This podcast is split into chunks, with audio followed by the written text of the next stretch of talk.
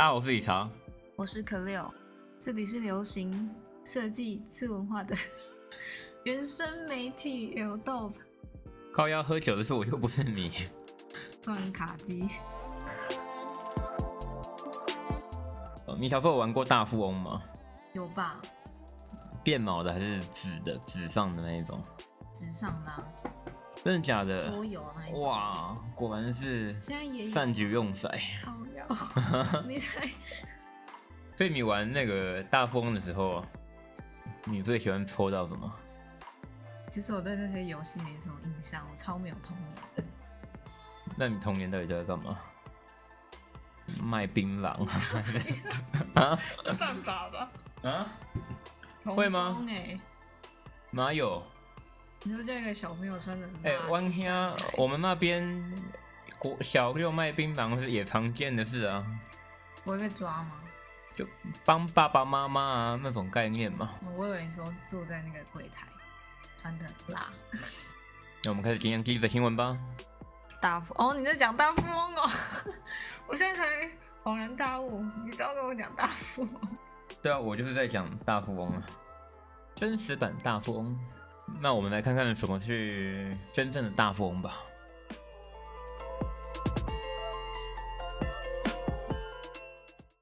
真实版大富翁，前者有作同时入股 United Arrow 与 Adastria 成为第二大股东。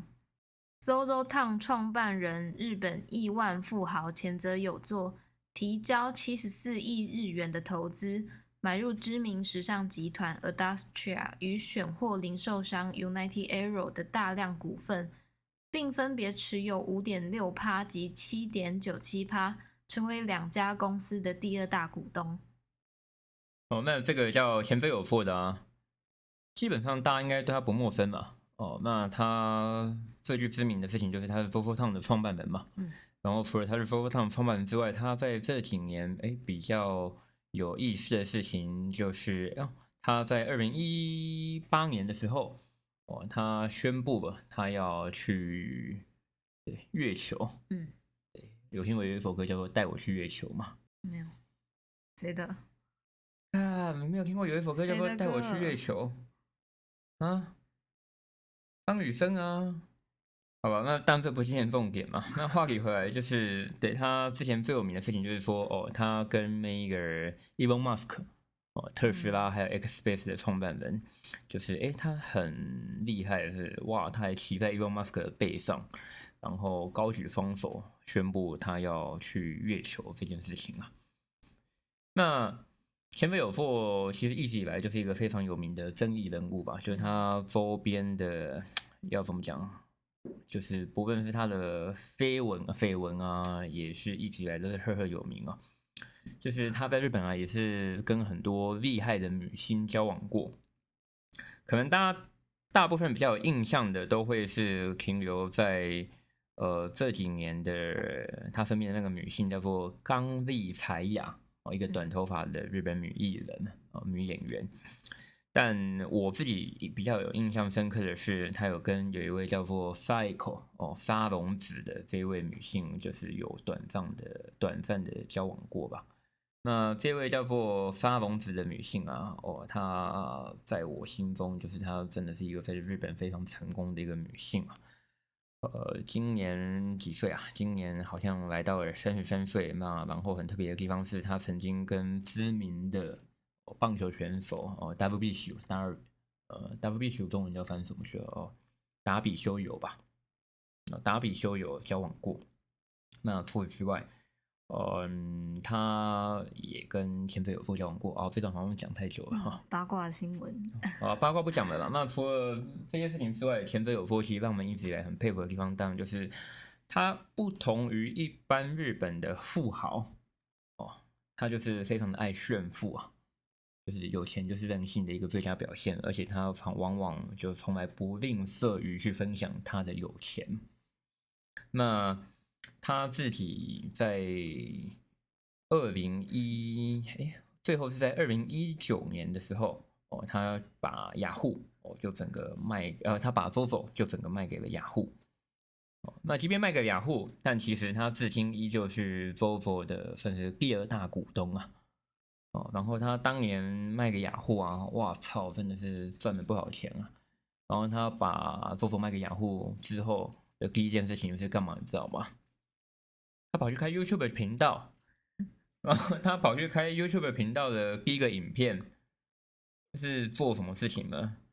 哇，你就知道这个人有多么疯狂。他跑去刷他的存折，嗯，呃，什么意思呢？他跑去刷他的存折，就是说，哦，他的存折有进账一千亿日币这件事情。你有看过存折里面有一千亿这件事情吗？他刷给你看。那这个人就是一个非常疯狂啊，然后从来不吝啬于炫富这一件事情啊。可是，一样啊。相反的，你自己对他的印象是什么呢？我觉得他的炫富行为不会讨不会讨人厌诶，对我来说。真的假的？为什么？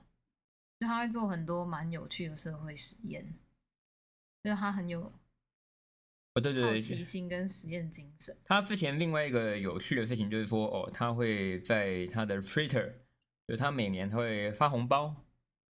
哦，他每年会发红包，就是说，哦，你只要提案给他，哦，如果你得到他的红包，哦，你要拿来干嘛？嗯，他之前他曾经发一百万日币，就三十万台币，给一千个人。三十万台币一千个人是什么意思？就是大概约三亿台币。谁会妈呀？谁会有事没事拿三亿台币出来当红包发给大家？好，那话题回来了，反正就是说，我觉得前辈有说一直以来就是不吝啬于炫富这件事情，在日本我们常常会说是所谓的三 B 六龙，就是呃三 B 六龙中文要怎么翻译啊？褒贬不一，嗯，对对对，褒贬不一的一号人物。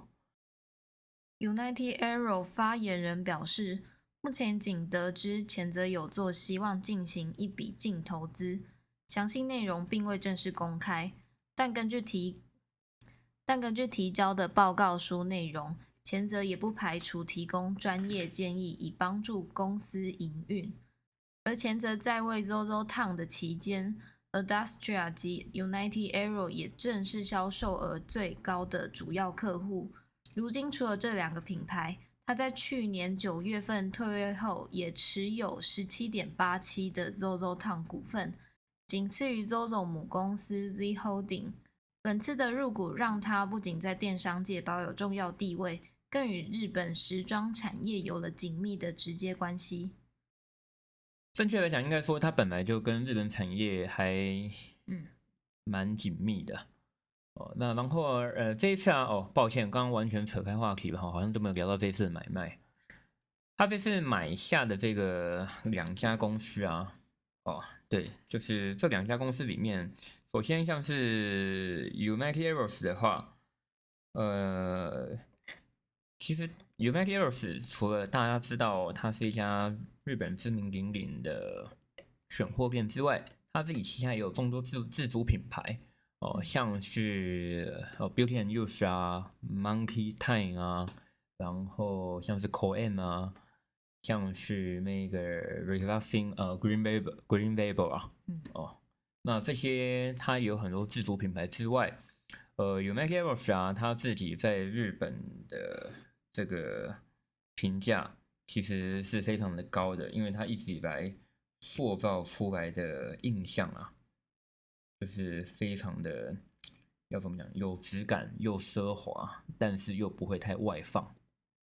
哦，那这样子的一家店哦，一一家大公司。哦，那这一次前者有做进步之后，嗯，他取得了七点九七趴的股份，哇，就仅次于 United Arrows 的创办人那个仲松里成为第二大股东。那我自己是非常钦佩 United Arrows 的，一直以来，因为他们对于形象的包装，还有在对于销售的这些东西。细节非常非常的棒哦，呃，那不过提到刚刚提到说 United Arrows 它旗下的这些众多店家哦，他今年他近年当然有一些比较高端的，比如说哦 u m a k e Eros and Sons，那只是在前面的公关那个 Boggy 哦小木基史离开之后，这个系列哦目前可能就比较安稳一点的吧，就比较没有什么特别大的火花哦。不过另外一方面，他们也有很多自己的独立的新的一些选货店哦，像是有一个叫 H 的哦，那我觉得都非常的不错。然后 u m a k e Eros 我自己印象非常深刻的部分是，哎，大家可以去找一下，不过我不知道还找得到找不到吧。就是他曾经在以前，他有做了一个系列的选货店，叫做 Toki 西瓦子。哦，Toki 西瓦子是不知道时间，哦，就忘了时间。干，你不觉得这名字很美吗？嗯，就是。当然，你可能就可以臆想到他的那些 concept 宗旨，就是他强调整家店的氛围啊，所引入的品牌啊，所呈现的服饰啊，就是一种所谓的哦 timeless 嘛，不会因为时间而失去它的价值。我对，那可能是我年轻的时候最爱的一家独立选货店啊，叫不知时哦，不知道时间。啊，不过很遗憾的，那一家选货店的 director 后来好像跟一位总公司吵架，然后就拜拜了。啊，那这是 u m a k e Eros 的部分。那另外一家，另外一家，我谢谢可贝尔吧，因为可贝尔一直在那边比，就是说，哎，我都忘了讲这些。另外一家叫 Adastovia，哦，我是用日文的念法吧，大家也不要太介意啊，因为毕竟是日本的公司嘛。Adastovia。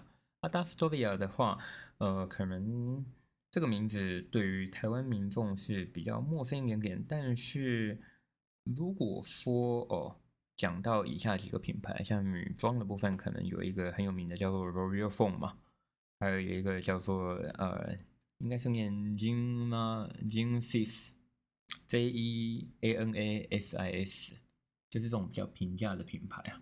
然后男生的部分的话，可能像是 r e g i Blue 啊，或者 Harvey 啊，以及到近年来哦，台湾也算是非常有名气的哦，Miko and 这些品牌哦，全部都是隶属于哦阿达斯托比亚这一家集团哦，所以啊哦，其实这一次哦，前辈有说花在阿达斯托比亚的钱比较多哦，不过他到最后他也只有取得。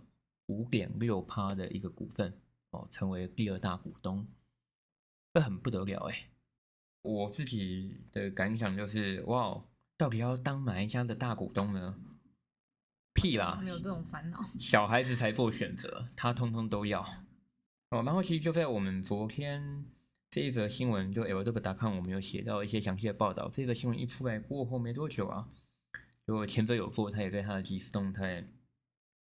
难得的发文啊，就是他就提到啊，说哦，因为这一则新闻其实马上就成为昨天的日本雅虎 news 的，应该也是 top three 的一个新闻之一啊，就震撼整个业界啊，也众说纷纭嘛，就也有人就是说他就是要危机入市嘛，趁机捡便宜嘛，哦，确实，如果你打开阿达斯托比亚。或者是有 Make Eros 的财报的话，哦，不用看财报，我们就看那个线嘛。哦，它是从三月一路跌到现在啊。那个前辈有说他自己是在他的 Instagram 的即时动态动态里面 Story 上面是写说，哦，我就是以恩报恩嘛。嗯。哦，就是一个回报的意思啊，报恩的一个概念。为什么他会这样子讲呢？哦，原来啊，就是在 ZOZO Town 早年成立的时候啊，哦 u m a k e Eros 也好啊，或者是阿多斯塔啊 Adostovia 旗下的众多品牌啊，都非常非常支持 ZOZO Town。其实我看到我是真的觉得哇，非常的激励吧。嗯，激励是什么意思？你知道吗？就是一个已经这么有钱的人了。就是老实说，他这辈子他真的什么都不干，他好好的去享乐就够了。但他依旧哦，在这个时间点出手哦，来搞一些事情，我是觉得非常的不得了吧。那他这一次出手哦，来帮助 United Airs 还有 a d a s t o v i a 那这不也是促使着这两家集团要更加花钱投入在左手身上吗？干他妈的绕了一圈，左手右手都是自己的，嗯，很聪明。球员兼裁判的概念嘛。昨天标记他，不知道他有没有看到。我跟你讲标记，我对跟大家讲一个很好玩的事情啊，就是前飞有做的 Instagram 里面有一个有趣的趣闻，就是如果你去看前飞有做的 Instagram 的话，标记他的啊都是艺术家、插画家，还有一堆月亮的照片。为为什么会这样子呢？就是你去看标记前者有做的照照片啊，全部都是一一些艺术家的画作。还有一堆人拍月亮的照片哦，因为他之前他曾经提过说哦，他未来的登月球的计划，嗯，他希望他可以带一些艺术家啊、歌手啊一起上月球。据传闻，其中一位人物就是台湾的周，是吗？先生，真的是他哦。我们等着看嘛。我知道他们吃过饭。对，我们等着看嘛。我要用个人账号 take 他，然后然后你要画个什么嘛？画个他登上月球，你就拍一个冰芒西斯跟结冰水好了，看看他会不会有什么反应啊？下一个新闻：日本文化杂志 Tokyo 复活，找来艺术家横尾中泽和大有生平大玩酷级元素。一九九六年，由 Lucas Becky Burkow 和 Eden Glickman 创立的日本文化杂志 Tokyo，在停刊的十一年后再度复活。首期就以 Observe 为题推出九本小志，内容包括法国艺术家 Paris Loger、演歌歌手美川宪一、品牌设计师 Kiko 等等。其中还为读者带来横尾中则、大有生平和 Gucci 的重量级连成企划，网络音乐、艺术、时装等话题，体现了 Tokyo 的文化定位。OK，那 Tokyo 这本杂志啊，哦，就刚刚可不有介绍到了，它是在九零哦一九九六年，然后由一个叫 Lucas 的老外来创办的。我们这个 Lucas 其实他现在他人一样在日本。然后，但他已经退出了这个 Tokyo 杂志了。那还蛮有趣的吧？就是当年哦，Tokyo 的这个杂志的出现呢，它毕竟它是以两个住在日本的外国人的观点来看待所有的次文化的一切。那所以那个时候，它可能会比一般大型的出版社。哦，更懂得于来钻研这些 subculture 哦，地下文化、次文化这一类的东西。所以像以前的李元素哦，不得不承认哦，就是 Tokyo 也算是幕后的主力推手之一。那他在很早很早以前，他就介绍过，不管是 Futura 啊、Cos 啊，现在至今为止依旧鼎鼎大名的这种涂鸦艺术家创作者，然后 Migo 啊也有。呃，我自己比较有有印象的是，他后来又改过一次版。那他改版之后啊，他也曾经出了所谓的哦藤原浩的特刊，然后他有做过 Undercover 的哦所谓的 Undercover 的秘密，还有完蛋了，酒喝太多了，一直打嗝。啊，就上哦，那不过比较可惜的吧，就是。这故事一样告诉我们，人不要随便合伙嘛。你要合伙的话，你要把一些规则说清楚嘛。就算你把规则说清楚，也不见得能够和平进行下去。嗯，啊，哦，我在装我自己吧。哦，那没事，那一样。我觉得这件事情啊，呃，就是后来这本杂志停刊了。我认为吧，呃，这这样讲其实好像会有点吐槽的意思。就我认为这一次 Tokyo 的再一次复活啊。呃，当然我是乐观其成，呃，但比较现实面来讲的来说，其实就是有人想要搭乘着这种复古风潮哦，把以前的什么东西再度复活。但其实卢卡斯早就不在这里面嘛，嗯，哦，那不过很聪明的，他这次操作的方式哦，就像刚刚的科比有所提到。他找来几个很厉害的艺术家，其中像是横尾中则啊、大有生平啊，哇，都是很不不得了的人物。然后他在这本杂志主题，呃，Observer 哦，里面还加了九本小小的，其实我们叫这东西叫 Zine 嘛，嗯，哦，这样的小本的刊物嘛，对，叫小小本刊物好像都有那种色色的概念哈。小时候我们叫那种小，就叫小本的，要小字啊，小字应该比较好听啊。嗯，横尾中则的职业生涯已超过五十年。起初，在一九六零年代就有许多概念主义的作品，他的色彩感和构图在当时的艺术创作中是相当震撼的，更被称为是日本的 Andy Warhol。而一九八一年，横尾中则在纽约观看 Pablo Picasso 回顾展后，便退出商业设计，并致力于画家这一项事业。真的假的啦？谁说他是日本的 Andy Warhol？日本媒体。众多媒体干，因为我以前读书的地方哦，语言学校而已吧，就我我是读那个大学附属的语言学校。嗯，那对我在那个大学的时候，就常常看到横尾中则的作品，因为我们那是一个艺术大学。然后我每次看，我就觉得看，看不，这款物件。不，因为它颜色非常鲜鲜艳，大家可以上网去搜寻一下。它常常会用那种亮红色、亮黄色、亮蓝色，嗯，就标准的 R G B 哦，然后拼凑在一起，然后非常的奔放。它被称为 Andy Warhol，应该是因为普普风。可是它的普普风，它又不是那么大量的色块，它又很多，它也比较抽象一点。对，它有很多哦。真正的画一些东西在里面，然后做一些拼接啊，做一些奇幻世界的意象啊。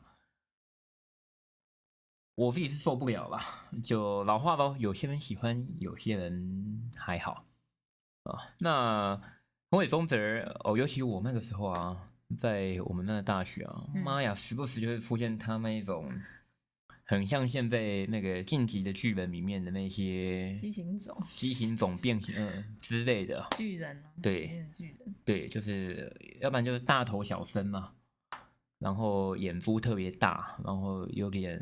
不好意思，用这样的形容词有点恶心啊。对，那这一次啊，在跟 Gucci 的合作当中啊，一样嘛。其实我觉得他就是把他们一些呃鲜艳的复古元素再做一些拼凑，然后抽象的视觉与直观的即兴创作来号称嘛，要隐喻作品的真实价值。刚刚咩？哦，那我觉得当然嘛，就这也是他的一个做法吧。讲刚刚那我会受不了。刚刚最近的那个很红的一段小影片吗？嗯，我在啊。嗯，对啊，你学的比较像嘛，我学的还好。你果然是善举用神，妈的笑点有够低的。对啊，那除了呃横尾中的之外啊，这一次其实还找来哦另外一个知名的艺术家叫大有生平啊。哦，那可不可以？哎，大有生平这个名字应该还蛮熟悉的，因为他的爸爸是阿基拉，对，就一个经典动画阿基亚的创作者大有克洋。哦，那就我觉得之前嘛，好像是一些香港媒体吧，就是把大有生平就是就是五星吹捧啊，捧到天上去了，就是他是 没什么偷别人的台词，哦，就真的就吹捧吹到一个不行啊。就吹到爆吧，就是说他是那个圆珠笔之神嘛。呃，不过有兴趣的朋友一样可以上网搜寻一下，就是大有生平。我自己觉得吧，他可能就可能嘛，就我看过一些访谈嘛，他就是不甘于活在爸爸的阴影之下，想要走出自己的一条道路嘛。那他往往就会用圆珠笔来做一些创作，然后画风非常的细腻。非常细腻之余啊，像是在这一次在跟 Gucci 的合作哦，他也以希望哦 Hope 为一个连接，然后有绘制女性啊，还有狮子啊，然后以一个阴阳对比来强调光影之间的关系。那嗯，如果真的要讲其中的含义的话哦，他说女人的话是做一个上升阳的形象，然而狮子是什么呢？狮子就是日本文化中消除灾难和疾病的象征，然后它也代表它在其中蕴藏的力量。哦，那这一次的这个 Tokyo 的他们再度的复出，呃，其实另外一个很重要的事情啊，他们就是凸显出，因为现在是网络时代嘛，那他们不特别的，他们不特别去做这种线上媒体，但他们线上媒体他们做的一个比较像像是艺术网站的一个呈现方式，比较有趣的地方是，哎，他们还有开实体店铺，就是在日本的我们讲西布亚附近。它跟那个明治通上面目前有一个开在地铁上面的一个新的商业设施，呃，我们是取名叫做那个 Miyashita Park，宫下宫下公园。哦，那在 Miyashita Park 里面，现在就是有这个 Tokyo 的专卖店，哦，就同杂志齐名的一个实体的专卖店。那里面当然就是卖一些玄物啊，还有一些风格概念的小物，呃，我觉得很不错。讲说喜欢朋友可以去看看，但现在他妈根本也不能出国，对啊，对对对对。哦，我老实说啊，其实就肯定是受到很多冲击吧。哦，就是这个所谓的 Miyashita Park，哦，原本是来势汹汹，哦，就是冲着奥林匹克而来的嘛。那现在开幕了，不过。哎呀，这些新开店的店家应该也是苦哈哈的哦，那就看看喽。哦，今年还能出国吗？可没有。嗯，我不敢。那下一则新闻吧。阳风禅魂暗给二零二一春夏南瓜街头到东方传统美学时装品牌暗给自二零一九年春夏成立即备受瞩目。更在同年获得东京时尚大奖的肯定。设计师宇石玉曾在山本耀司旗下品牌 UG Yamamoto 和 Y 三担任打版师，随后转换风格，进入中村世纪的品牌 Visvin 任职。经历风格迥异的两大品牌磨练，造就他贯通的本领，结合日式底蕴和西洋阔气，以低调而多彩的姿态为时尚界带来一股新势力。哦，那这个叫做羽石玉啊，怎么有这么老实的名字啊？哦，羽石是羽毛的羽啊，石头的石啊。那日文我们念作哦哈咩一喜，哦哈咩一喜上。哦，那这个羽石先生，我记得我记得他很年轻啊，他好像也才三十出头而已啊。哦，那呃，刚刚讲这样其实。白话跟你讲嘛，其实公开拍片，其实他自己的服装风格，一看你就会觉得，哎，干，真的哎，就是 Bisping 加右吉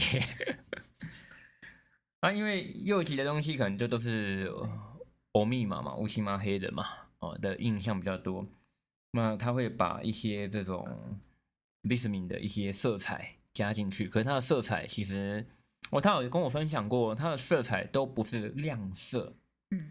就是你仔细去看它的色彩，都是有点偏粉色系的。嗯，哦，啊，当然也有暗的啦，从暗色到粉色，就是它都是淡淡的这种色系啊。哦，它不会有非常呃，我们讲说 BB，就是鲜艳的颜色。你知道为什么吗？因为他有跟我聊，他说鲜艳这件事情是由人从内置散发出来的。差点翻白眼。然后讲的很好啊，不是吗？哦，当然，我刚刚这样的说辞可能会有些人觉得很不以为然嘛。哎，说哎干，那他不就是把两个东西抄一抄吗？可是我觉得也不能这样子讲啊。今天他就真的是在呃两个品牌扎扎实实的做过打版设计、生产管理。那有人能够把两个品牌的特色融合为一，应该也是只有他最有资格。做这样的事情啊，就是优级的版型，加上 Visvin 的色彩，布料啊、机门啊，哦，我觉得它的那些禅风，呃，是很有意思的。哦，它有些外套啊，就是它是强调有一些 layer 层次，哦，层次的意思就是说，哦，它里面那一件是可以套出来盖住外面那一件。我这样讲会不会用听的完全听不懂在讲什么？就里面那一件哦，它会用一个打折的方式哦，绕出来可以套在外面那一件外外套上面。听众应该问号问号。那听不懂的哦，现在马上上 airtop.com 去看一下，搜寻一下哦，A N E I。那就是把里面的结构也可以做成外套的感觉啊。所以就它就会有那种层层堆叠，嗯而且它的堆叠其实是漂亮的哦，一个四十五度角，唰，哦，就是一种斜杠衣服的概念。啊，哦，好吧，开玩笑，这样屁好像很烂嘛，哦，那我认为这个叫暗雷的品牌啊，哦，就还蛮有卖点的，还蛮有卖点的，就喜欢的朋友真的不要错过。过去经常运用长大衣及道袍等架构的暗也充满禅意，让人们觉得它带有十足的仙气。这季春夏依旧维持自家日式美学，不过更加轻盈休闲，还多了几分街头感，让传统的道服样式有了现代时装样貌。除此之外，本季也以西装面料打造了多款裤型及上衣，把暗 A 的东方气息融入西洋服饰。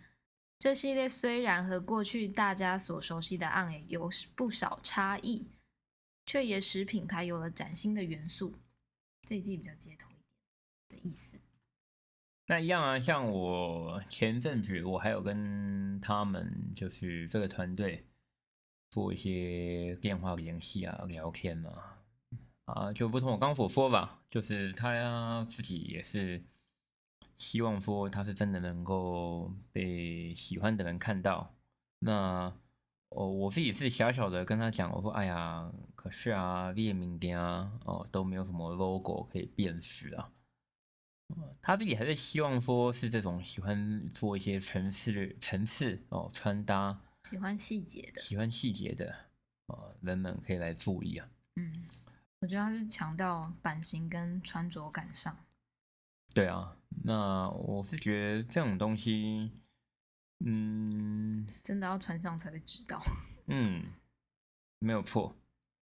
哦，那也不同。他在跟我聊天的过程当中，他有提到啊，他说：“哎呀，就我刚刚说，哎，其实你知道吗？现在其实还蛮多人很喜欢去分享一些三米药师的话语啊。然后他也说吧，哦，喜欢分享三米药师的话，哦，这是很好的一件事情。但是如果分享他的话语的这些人没有买过他的衣服，那不是有点讽刺吗？好像戳中很多人的痛点哈、啊。啊，不过我觉得就一样哦，听听看看哦。那 a v d o p 的使命吗？不也就是能够来跟大家多介绍一些这样不一样的品牌，而且它是真的赋予含义、赋予底气哦，是真的有料的。那这也是一直以来我们想做的事情。哎，可不可以我们最近是不是还有抽奖啊？哦，Juicy 的扑克牌，绝版商品。对对对对对，呃就我们之前在那个 L Dope 的 Instagram 上面有做抽奖哦，也谢谢大家支持。我们现在 Instagram 上面也默默的来到了一万五千人了。这次 Skillsy 跟这个 Bicycle 哦，Bicycle 是美国知名鼎鼎的扑克牌厂商哦。那以前其实一直以来都有很多品牌会跟 Bicycle 做联名，那不论是 Skillsy 也好，甚至是哦藤原浩的 Fragment 也好。诶，他还有跟七龙珠联名过呢，呵呵啊。那这一次所合作的这一个绝版品啊，是应该是很久很久以前的吧？好像是二零一一年前后的事情了吧？一一年或一零年了。对对对，那个时候是日本的 Skillsy 团队刚好来台湾拜访的时候送我们的小礼物。那今天哦，难得我们在真仓库就把它捐出来送给大家。抽奖方式就是追踪油豆的 IG，分享标记就有机会中奖。那时间是到八月二十号的下午六点，喜欢的朋友不要错过喽。以上就是今天的每周新闻，喜欢的朋友欢迎到我们 Podcast 留言评价五颗星，我们就会回复你的讯息。我讲这样感觉就没人想回，啊？哦，不会啊，之前热情一点，对不对？哦，之前不是有人在说什么，就希望可以是更新频率长一点嘛？有人在那个 Apple 留言嘛？谢谢他吧。哦，不过就看我们可乐的效率问题吧，毕竟三局用赛金鱼脑。抢。大家真的会以为我很老哎，你这样不行啊。啊？哦，大家可以猜猜看，可不可有几岁啊？听声音猜年纪这。应该只有十八岁吧，差不多啊。谢谢大家，我们下次见。靠